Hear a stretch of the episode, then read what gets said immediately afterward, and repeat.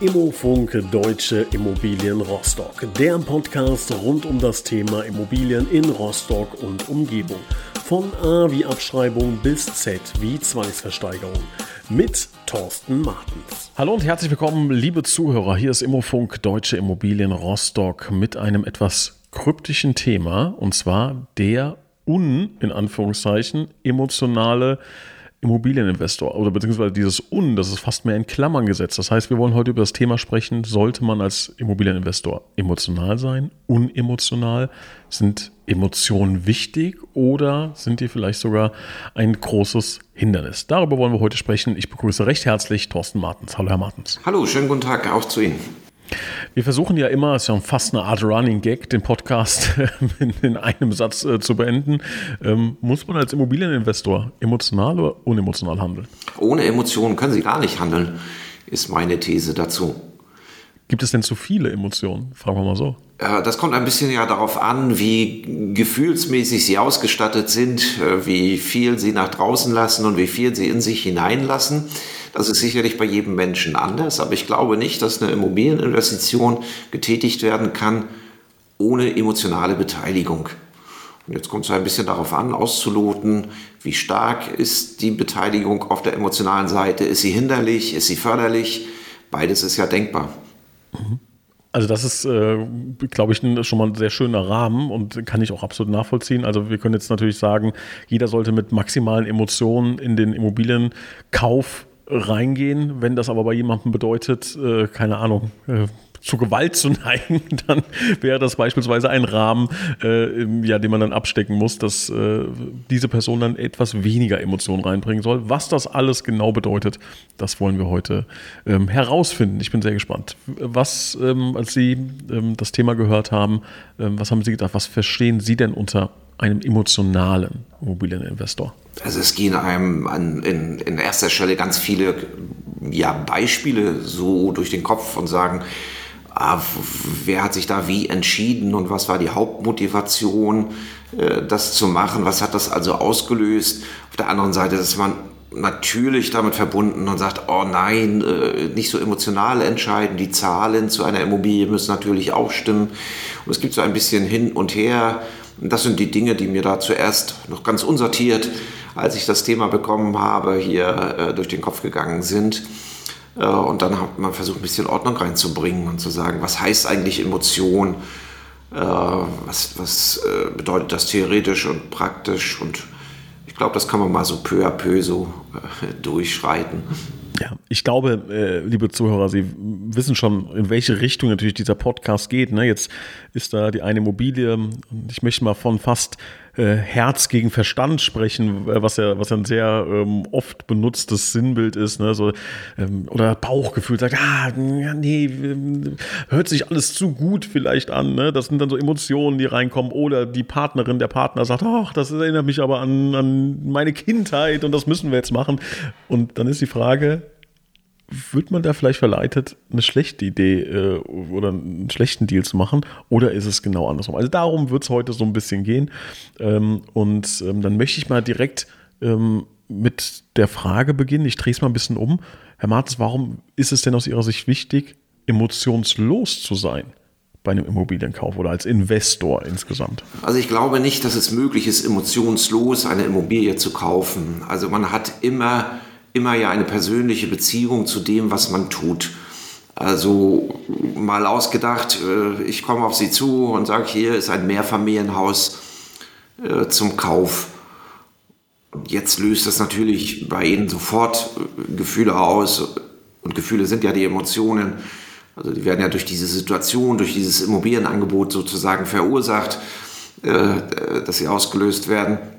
Und jetzt haben Sie sofort ja ein ein, ein inneres Gefühl dazu und zu sagen, ja, ein Mehrfamilienhaus, das will ich jetzt äh, schon ganz gerne kaufen. Dafür gibt es dann bestimmte Antriebe, dann gibt es bestimmte Geschichten, die sagen, nee, dieses nicht. Ne? Das ist, also es löst mehr Abstoßendes aus, weil es hat eine pinkfarbene Fassade vielleicht. Und sagen, das ist jetzt überhaupt nicht meins. Äh, und äh, dann brauchen Sie einen guten Makler, der Ihnen dann dazu erklärt und sagt, also die Fassade jetzt in die Lieblingsfarbe umzuwandeln, äh, damit es dann wieder gefällt und ähm, positive Emotionen auslöst, kostet 23.000 Euro und trotzdem ist es noch ein gutes Geschäft, weil das Übrige an diesem Haus, das stimmt. Also eine Emotion, die das Angebot auslöst, kann hier plötzlich hinderlich sein, aber es kann auch ganz förderlich sein. Förderlich zum Beispiel, Sie kriegen das Hausangebot auf den Tisch sagen, das ist super gut, ich will das unbedingt haben. Also sie haben, sag ich mal, eine Emotion, so eine Wettbewerbslust. Ne? Also ich möchte, möchte gegenüber anderen Bewerber hier vielleicht gewinnen oder, oder auch Neid ist vielleicht die treibende Emotion dabei, weil man sagt, also das gönne ich keinem anderen, das will ich jetzt unbedingt haben. Und das kann plötzlich ja eine positive Triebfeder sein, den Kauf zu vollziehen, weil sie sich in ihrem Handeln den Kauf voranzutreiben, plötzlich mehr beeilen, als sie es sonst tun würden. Und dann ist die Emotion ein, ein positiver und treibender Faktor. Äh, also beides ist möglich. Pro und Contra. Mhm. Jetzt haben Sie gesagt, dass es aus Ihrer Sicht keinen komplett emotionslosen Immobilienkauf, Immobilieninvestor gibt. Ich möchte Ihnen ein kurzes Beispiel geben. Ähm, ich wollte mal privat ein Grundstück kaufen und der Verkäufer sagt, er hat schon ein Angebot von einer Person, die das per Telefon abgegeben hat. Es gab keine Bilder, einfach aufgrund der Größe, aufgrund des Preises hat die Person telefonisch gesagt, komm, kam auch irgendwie 300 Kilometer entfernt, hat gesagt, das ist ein guter Deal, den möchte ich machen. Würden Sie sagen, dass die Person immer noch Emotionen beinhaltet? Oder habe ich jetzt genau dieses eine Beispiel gefunden, wunderbar, wo man doch emotionslos sein kann beim Immobilienkauf? Ja, nun kennen wir beide diesen Menschen ja nicht persönlich. Ne? Aber was ist denn die Triebfeder? Das ist ja vielleicht genau das, was ich eben gerade äh, beschrieben habe. Ne? Das heißt, die Wettbewerbslust, ich muss gewinnen, dieses Grundstück, das ist so super. Das will ich unbedingt haben. Und deswegen mache ich sofort die Zusage am Telefon äh, und habe sozusagen diese diese emotionale Triebfeder, ich will hier gewinnen, äh, äh, befriedigt. Und äh, das denke ich schon ist eine emotionale Geschichte. Ne?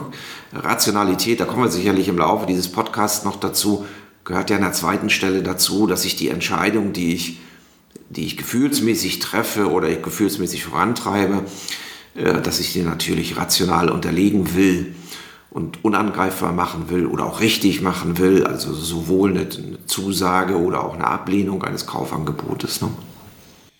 Dann fangen wir mal mit diesen typischen Fehlern an, die jetzt ein emotionaler, ganz emotionaler Mensch machen würde, der sich jetzt nur rein auf die Emotionen verlässt. Was sind denn so äh, klassische Fehler, die Sie kennen und schon erlebt haben? Also es kann schon sein, bleiben wir bei der Situation, schnell zu entscheiden. Das kann natürlich ein Fehler sein, ne? dass ich mich persönlich unter Druck setze oder durch äußere Umstände, dass mir der Verkäufer sagt, da gibt es noch andere Interessenten oder der Makler das übermittelt, dass ich mich persönlich unter Druck setze. Und Druck empfinden ist ja auch eine Emotion. Und dieser Emotion sozusagen nachgebe und vernachlässige ein Immobilienangebot gründlich und tief zu prüfen, dass ich also die Zahlen ein bisschen in den Hintergrund schiebe äh, und aufgrund der Emotion Druck, ich muss mich schnell entscheiden, äh, hier den Fehler mache und etwas kaufe oder zumindest die Zusage treffe, was ich später bereue, wenn ich in der tiefen Prüfung bin.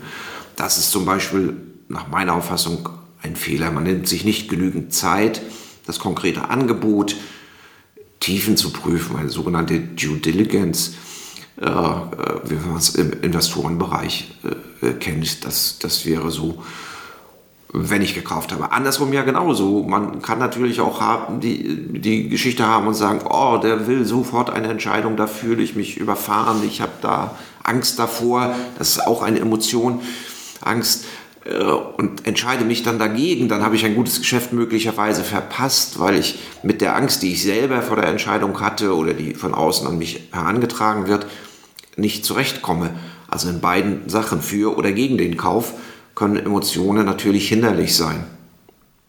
Ist es denn so, dass Sie als Makler, wenn Sie jetzt in, in so Terminen dabei sind, dass Sie auch ab und zu darauf hinweisen müssen? Also, dass da jemand ist und äh, ich stelle mir die Person jetzt bildlich vor, die jubelt, in die Hände klatscht und jeder weiß, jetzt kommt die Zusage, ich kaufe auf jeden Fall für diesen Preis oder äh, ich äh, verkaufe Ihnen die Immobilie, keine Ahnung, und Sie dann als Makler sagen, oh, Moment mal, alle einmal tief durchatmen, mal bitte einen Schritt zurückgehen und mal eine Sekunde äh, drüber nachdenken. Kommt sowas häufiger vor, dass Sie da einschreiten müssen? Also grundsätzlich geben wir hier mit unserem Büro oder, und auch ich persönlich die Empfehlung, äh, die, die Grundsatzentscheidung nicht bei der Besichtigung zu treffen zum Beispiel. Also ich habe durchaus Verständnis dafür, dass der äh, Kaufinteressent sagt, da will ich nochmal drüber schlafen oder ich will mich mit meinem Partner, Partnerin unter vier Augen in Ruhe dazu nochmal verständigen und komme dann mit der Entscheidung morgen oder übermorgen oder am nächsten Tag auf sie zu. Das ist komplett richtig und daran bestärke ich die Leute auch. Und äh, es ist auch so bei der Besichtigung eine typische Frage von Interessenten, die sich damit beschäftigen, das Haus nun wirklich zu kaufen. Sagen, wie viel Zeit haben wir denn? Wie viele andere Interessenten gibt es denn? Gibt es welche, die schon ein Gebot abgegeben haben? Da ist meine Aussage immer zu, also treffen Sie doch bitte für sich Ihre Entscheidung und lassen sich nicht von den Entscheidungen anderer beeinflussen, weil die Entscheidung können Sie auch nicht beeinflussen. Wenn ein anderer 50.000 Euro mehr für das Haus ausgibt, ist das auch an anderer Stelle entschieden und nicht bei Ihnen.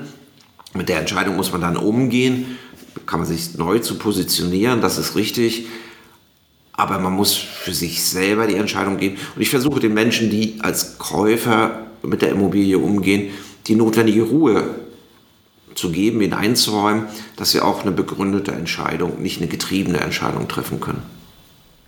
Gibt es aus Ihrer Erfahrung heraus einen bestimmten Personentyp, der eher dazu neigt, emotional zu entscheiden. Das ist jetzt natürlich keine allgemeingültige Statistik, sondern einfach ein Gefühl heraus, würden Sie jetzt sagen, das typisches Verhalten von Studenten beispielsweise, ne? oder Männlein, Weiblein, wer auch immer. Gibt es da von Ihrer Seite so ein Gefühl? Also ich komme nochmal wieder auf den, den Eingangssatz sozusagen zurück. Ich bin der Überzeugung, jeder handelt emotional beim Immobilienkauf. Und es gibt jetzt sicherlich verschiedene Emotionen, die die die einzelnen Leute umtreiben, völlig unabhängig jetzt von der Entwicklungsstufe im Leben, ob Student oder schon der, der Rentner oder ähnliches. Ähm, ich glaube, dass, dass äh, ich, ich mache es mal an einem Beispiel einfach, was ich kürzlich erlebt habe.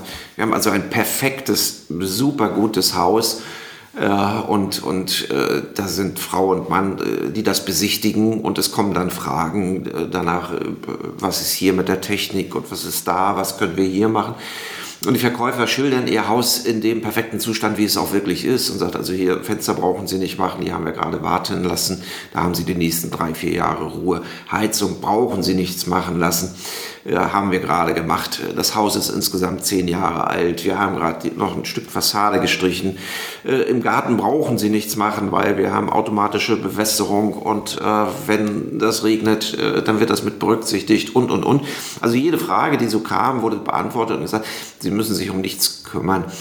Äh, letztlich haben die Leute den Kauf abgesagt. Und worauf führt man das zurück? Hm, ich glaube, da war eine ganz große Motivation. Wir können uns hier in dieses Haus gar nicht so einbringen. Das heißt, wenn wir hier was selber machen könnten, wären wir da stolz drauf, dass wir dieses oder jenes noch gerichtet haben. Und diese Emotion wurde mit diesem Haus eben nicht, nicht bedient. Die, die haben gesagt, ja, wir kaufen praktisch etwas, was ein anderer äh, äh, gemacht hat. Hier ist Motivation sicherlich oder die, die Emotion beim Immobilienkauf. Die Leute brauchen was, wo sie noch selber investieren können, gestalten können, um am Ende zu sagen, mit diesem Immobilienkauf, darauf sind wir stolz, dass wir das nochmal gerichtet haben. Was mich mal interessieren würde, ähm, steht auch nicht in, in, unserem Plan, den wir, den wir eigentlich äh, für diesen Podcast immer entwickeln, äh, muss ich auch mal dazu sagen, einfach so aus der Hüfte jetzt gefragt. Ähm, ich versuche immer so ein bisschen persönlich dieses, dieses Motto ähm, durchzuziehen.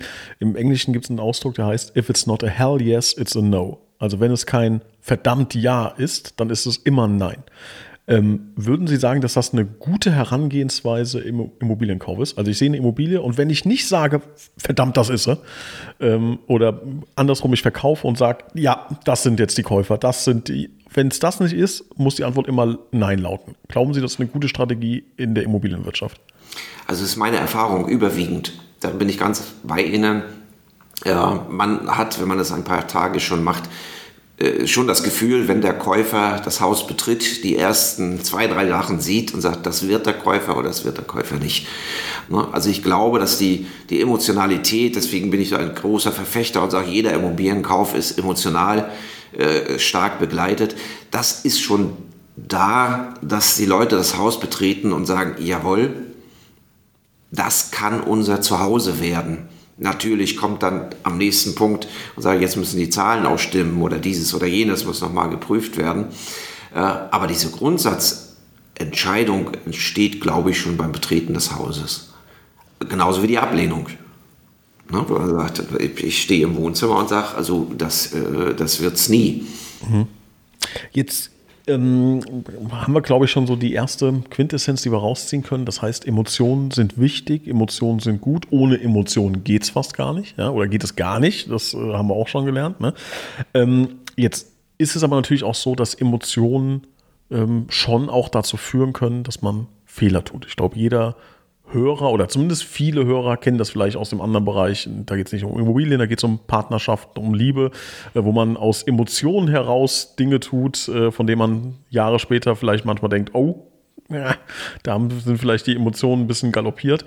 Ähm, das heißt, es muss ja schon ein bisschen darum gehen, die auch zu kontrollieren, die ein bisschen unter Kontrolle zu haben und nicht blindlings einfach zu sagen, das ist es, kostet es, was es wolle, hier ist ein Blankoscheck, tragen Sie eine Zahl ein, die Sie wollen, ich will diese, äh, diese Immobilie haben. Das macht ja auch wenig Sinn. Was ist Ihr Tipp?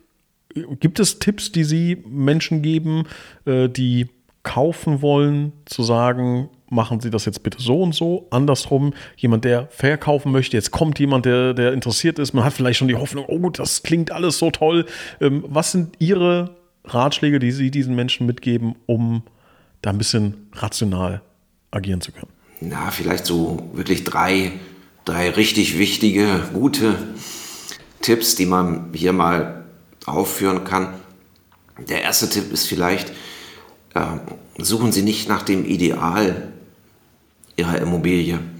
Es gibt die ideale Immobilie nicht. Also setzen Sie sich nicht selber unter Druck dadurch, dass Sie sagen, ich habe so ein großes äh, äh, Wolkenschloss gemalt, was ich kaufen möchte und das muss ich finden.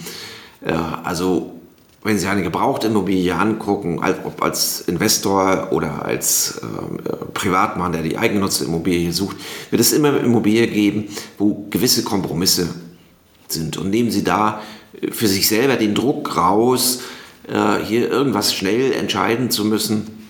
Finden Sie sozusagen äh, die Dinge, die absolut sein müssen, aber auch die Dinge, wo Sie sagen, okay, da kann ich mit leben. Also ich möchte ein schönes Haus kaufen, wenn es einen Kamin hat, ist es okay. Wenn das Kamin nicht da ist, ist es auch okay.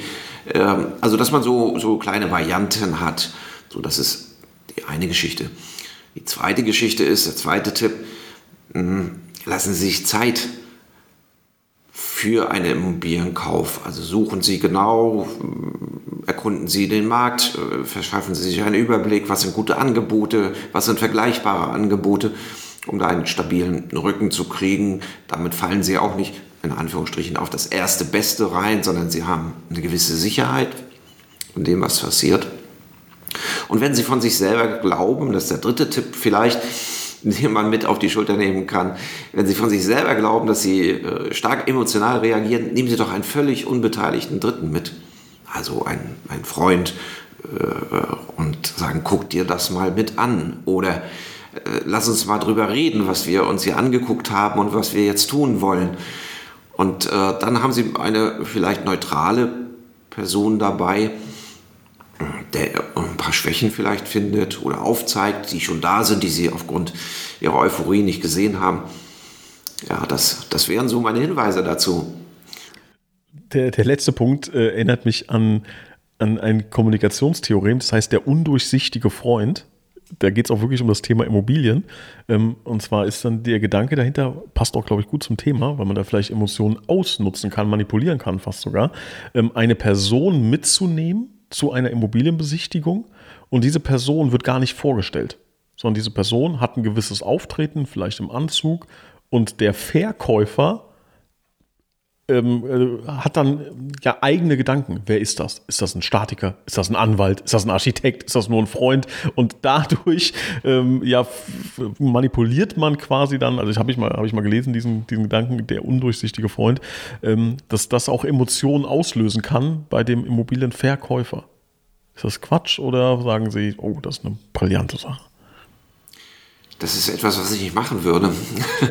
ich würde also dem Verkäufer schon sagen, mit wem im Schlepptau komme ich denn hier eigentlich in dein Haus und lauf durch dein Bad und durch dein Schlafzimmer. Und ich denke, jeder Verkäufer hat auch ein gutes Recht dazu, ähm, das zu wissen, wer in seinem Haus da rumstiefelt und auch welcher Kaufinteressent welche Begleitperson äh, mitbringt. Ähm, da bin ich sehr für Transparenz und für Offenheit. Also ich sehe dieses Immobiliengeschäft eben nicht so, dass man versuchen wird, dem anderen äh, mit irgendeinem Trick einen Nachteil zuzufügen. Das ist so meine Geschichte äh, dazu. Was ich dem Käufer empfehlen würde, eine nicht zu nahestehende Person mitzunehmen. Also ich äh, nehme mal das Beispiel der Schwiegermutter, ja, landläufig, Schön, ja. oder der Schwester oder des Schwagers oder wie auch immer. Wir haben dann doch die Situation, dass so nahestehende Personen häufig ein eigenes Interesse haben. Also wir erleben das schon und das merkt man im Nachgang so ein bisschen dass, äh, wenn es generationsübergreifend ist, von einer Generation auf die andere, also in Anführungsstrichen bei den Kindern geneidet wird, dass also eine solche Immobilie angeschafft werden soll und die Vorgängergeneration immer viele Haare in der Suppe findet, um es auszureden. Äh, das haben sie auch manchmal unter Geschwistern oder Schwägern, äh, die als, als Berater hinzugezogen werden und eigentlich in Anführungsstrichen mit Nichtigkeiten dem Beratenden ja, das Geschäft ausreden. Also hier ist nach meiner Auffassung eine neutralere Person oftmals hilfreicher. Also wir haben einige Kunden, die tatsächlich einen externen Sachverständigen dann, wenn es um tatsächlich die, die Prüfung der Güte der Immobilie geht, hinzuziehen, äh, dafür auch mal einen Obolus bezahlen, äh, aber eben mit einer neutralen Person unterwegs sind. Guter Hinweis, sehr gut. Ja. Das nehmen wir auf jeden Fall mit, liebe Zuhörer, äh, gedanklich notieren, äh, finde ich sehr spannend. Ja, ich will nicht ähm, der Schwiegermutter zu nahe treten, um das nochmal ganz. Nee, aber ich verstehe, ich verstehe, worauf Sie hinaus wollen. Ja, ja. Ist ja auch allgemein gesprochen. Wir haben jetzt keine Schwiegermutter persönlich angesprochen. Ne? Uns trifft logischerweise nicht auf alle Schwiegermütter zu, aber da, wenn da eine gewisse Tendenz zu erkennen ist, äh, dann äh, soll die wohl äh, unterstrichen und erzählt werden. Ähm, jetzt gibt es ja dieses altbekannte Bauchgefühl. Es gibt auch man kennt ja auch diese, äh, diesen Typ Mensch, die leider häufig erst im Nachgang sagen, ah, das hatte ich im Gefühl. Es war, dass das Haus einstürzt, das hatte ich schon immer im Gefühl. Sagen sie selten vorher, ne? aber dieses, dieses ominöse Bauchgefühl. Ähm, sagen sie, das ist was Gutes, was Schlechtes? Ähm, wie stehen Sie dazu, wenn jemand sagt, ah, mein Bauchgefühl sagt XYZ? Ganz persönlich, die erste Immobilie, die ich gekauft habe, ist so gewesen. Ich habe es mir angeschaut, erster Kontakt, 20 Minuten im Haus, erstes Gespräch, einmal drin, bin ins Auto gestiegen, meine Frau angerufen und gesagt, ich habe im Haus gesehen, das wäre was für uns.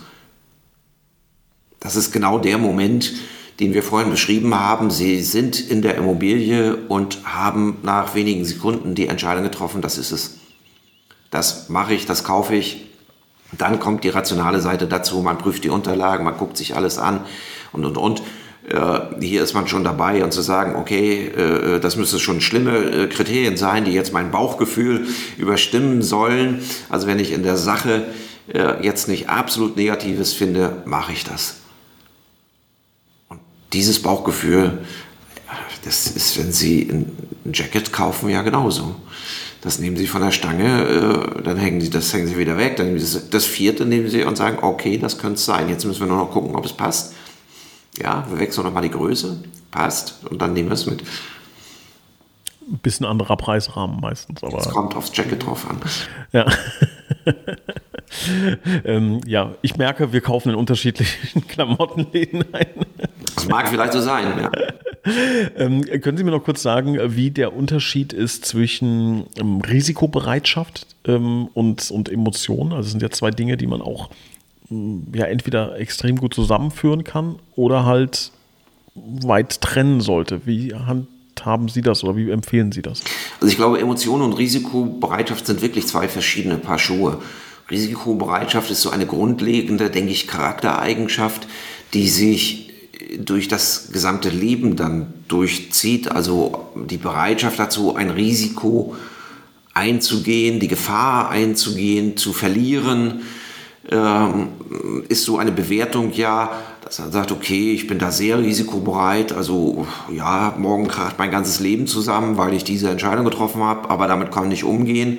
Der andere ist sehr sicherheitsbewusst und sagt, okay, also bevor ich nicht alles abgeklopft habe, mache ich das überhaupt nicht. Äh, das wird von Emotionen nach meiner Auffassung wenig, wenig beeinflusst. Das ist so eine, eine grundlegende Lebenseinstellung, die sich dann durch, durch viele Bereiche des Lebens auch dann zum Immobilienkauf eben durchzieht. Ja, und äh, sicherlich dann ein bisschen verstärkt von, von Emotionen, aber die, die Risikobereitschaft an und für sich äh, ist eine Charaktereigenschaft, während die, die Emotion ja durch eine bestimmte Situation ausgelöst wird. Ne? Also Emotion ist ja eben auch Trauer oder Weinen oder Wut oder Ärger äh, und das hat immer einen konkreten Anlass oder eine konkrete Situation, also in unserem Beispiel Immobiliengeschäft, also ein Immobilienkauf steht an, löst diese Emotionen aus, aber äh, gehe ich an solche Geschäfte risikofreudig heran, ist so eine grundlegende Lebenseinstellung. Reden wir mal über das Thema Medien. Da würde ich gerne noch mal hinleiten. Ähm, es gibt ja diesen in der Investmentbranche äh, den Ausdruck der Hausfrauen Hoss. Das bedeutet, ähm, sobald etwas in großen Tageszeitungen steht, ist es viel zu spät. Also wenn es die Hausfrau quasi mitbekommt beim äh, Brötchen holen, wenn da gesprochen wird, ah, man muss jetzt aber mal in äh, Pferde investieren, dann ist es ein sehr guter Zeitpunkt, nicht in Pferde zu investieren. Ähm, das ist jetzt ein Extrembeispiel für Medien, die in irgendeiner Form beeinflussen können. Wir hatten das, glaube ich, lange Zeit, dass überall stand Immobilien, Immobilien, Immobilien. Ne? Jetzt schlägt man Tageszeitung auf und liest sehr viele heftige Berichte zum Thema Immobilien und das und jenes und äh, GEG, Heizungsgesetz und was auch immer hier gerade Mitte 2023 auf uns einprasselt. Ähm, wie würden Sie sagen, wie man damit umgehen sollte? Glauben schenken, analysieren, völlig ignorieren? Was ist Ihr Ratschlag? Wir müssen eine gesunde Mischung dazu finden. Also ich bin kein Verfechter davon, der sagt, also Zeitung weg, Nachrichten aus, Internet abgeschaltet und dann lebe ich in meiner Blase und mache mir meine eigene Welt. Also ich glaube, wir brauchen von außen schon Informationen und auch zum Immobiliengeschäft brauchen wir von außen Informationen. Und wir haben den letzten Podcast, vorletzten Podcast zum Gebäudeenergiegesetz gemacht und die Anstrengungen, die auf uns alle damit zukommen, das ist, das muss man schon zur Kenntnis nehmen und muss man in seine Entscheidungen mit einfließen lassen. Aber ich habe durchaus in, in meinem, sag ich mal, Investorenumfeld Leute, die hier ganz klar kommunizieren und sagen, also wir klammern das zunehmend aus. Also wir sind nicht mehr in jedem Fernsehtalk dabei und wir sind auch nicht mehr in jeder Zeitung dabei. Wir nehmen uns da zurück, weil wir gucken sachlich auf die Investitionen, die wir hier tätigen. Wir gucken sachlich auf den Bestand, den wir haben, gucken auf die Wirtschaftlichkeit und richten uns danach aus. Und ich glaube, das ist so ein bisschen die Empfehlung, äh, sich davon nicht, äh, das ist jetzt ein bisschen platt ausgedrückt, aber sich einfach nicht heiß machen zu lassen. Und wenn der Schutz darin besteht, drei Zeitungen weniger zu lesen, dann muss man dem nachgehen. Haben Sie aus Ihrem Alltag als Makler ein paar Beispiele, die ähm, ja, uns vielleicht in diesem äh, emotionalen Kosmos äh, oder den so ein bisschen zeigen können, was da mal sehr gut lief, was da vielleicht sehr schlecht lief, ähm, zum Beispiel wäre es schön, wenn, wenn jetzt die Story noch rund wäre, sie würden immer noch in diesem ersten Haus leben. Äh, aber ich glaube, mit dem Zusatz, meine erste Immobilie, äh, wenn ich das richtig im Kopf habe, dann äh, heißt das ja, dass es äh, dann wahrscheinlich weiterging irgendwann. Aber irgendwelche Geschichten, äh, die das so ein bisschen äh, unter, untermalen, unterfüttern können, unsere Theorien, die wir heute aufgestellt haben. Also es ist immer wieder so, das ist ja der Eingangssatz, den wir gemacht haben, dass ich denke, die Entscheidungen zum Immobilienkauf sind wirklich emotional. Also äh, ganz, ganz viele Immobilien äh, bieten wir ja schon mit der Präsentation, mit dem Bild, mit der Emotionalität äh, dazu an. Und dann werden die auch in diesem Fahrwasser sozusagen erworben. Und Leute, die von einem Haus mal begeistert waren, versuchen auch alles, das umzusetzen. Und das kann man jetzt also was, was, was erlebt man dazu? Man erlebt das dazu, dass jemand sagt, äh, Herr Martens, ich habe äh, die Anzeige gesehen, das wird mein Haus, bitte lassen Sie alles andere sein, äh, machen Sie keine Vermarktung mehr, keine Besichtigung mehr mit anderen, ich kaufe das äh, und, und verziehen das. Oder wir haben Immobilienkäufer, die auf bestimmte Stadtteile oder auf bestimmte Immobilienarten, Jugendstil, Villen oder ähnliches richtig fixiert sind und wenn man dort das Angebot macht, weiß man, dass man diese, diese Emotion in der Lage, etwas zu kaufen, eben trifft und dann, dann funktioniert das auch. Äh, als Makler entwickelt man so über die Tage, äh, die man dieses Geschäft betreibt, schon ein bisschen ein Gefühl für die Leute, was, was, was treibt sie um und, und auch mit welcher Emotion kann man sie eben abholen. Um dann auch für den Verkäufer ähm, das Beste rauszuholen, logischerweise. Ne? Also ich kann mir das gut vorstellen, wenn ich jetzt als potenzieller Käufer in eine Immobilie komme, die sie vermarkten, dass sie nach kurzer Zeit wissen, mit den und den Dingen erreiche ich hier den Käufer, der gerade ankommt. Ähm, kann man das so sagen, dass das auch ein bisschen fast wertsteigernd ist, mit Emotionen da zu arbeiten? Ja, sicher ist das wertsteigernd. Ne? Also wenn, wenn ich äh, genau weiß, was ist die Haupttriebfeder des Kaufinteressenten, sich mit so einer Immobilie zu beschäftigen, dann äh, kann man das natürlich entsprechend aufbereiten und im Sinne beider, und das muss man als Makler immer wieder vorstellen, wir arbeiten im Auftrag beider Seiten, Verkäufer und Käufer, aber im Sinne beider eben darauf hinzuarbeiten, dass das Geschäft zwischen beiden zustande kommen kann. Und das ist ja unsere Aufgabe. Natürlich möchte der Verkäufer den maximalen Preis. Der Käufer möchte möglichst wenig bezahlen, aber das sind ja nur zwei Komponenten des Geschäftes, des Preises. Der Preis, es ist ja Aufgabe, sie beide überhaupt zueinander zu bringen, dass sie sich überhaupt verstehen und dass sie miteinander ein Geschäft machen wollen.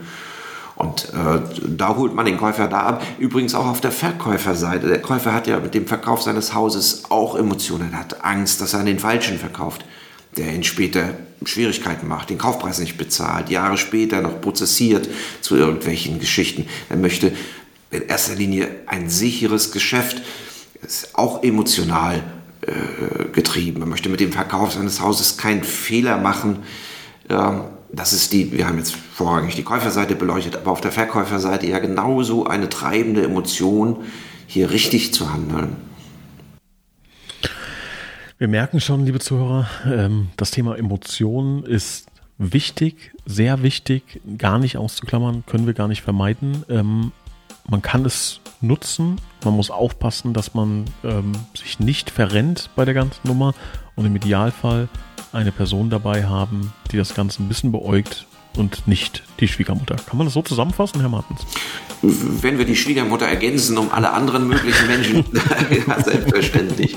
Also wir treten hier nicht zu nahe. Nein, die Empfehlung ist, nehmen Sie, vielleicht auch auf der Verkäuferseite, nehmen Sie sich mal eine neutrale, eine neutrale Person mit. Das kann ein Arbeitskollege sein, ein Freund sein, ein äh, schon jemand, dem Sie vertrauen, aber äh, das, das ist schon wichtig und das ist eine gute Entscheidung. Sie können auch völlig fremd äh, nur auf der Käuferseite sagen, ich hole mir noch mal einen zweiten Makler mit dazu, der mich begleitet.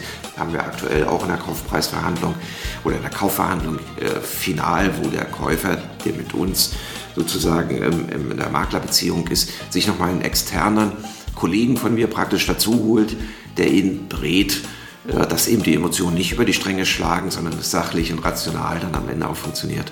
Und das ist auch völlig in Ordnung und passt.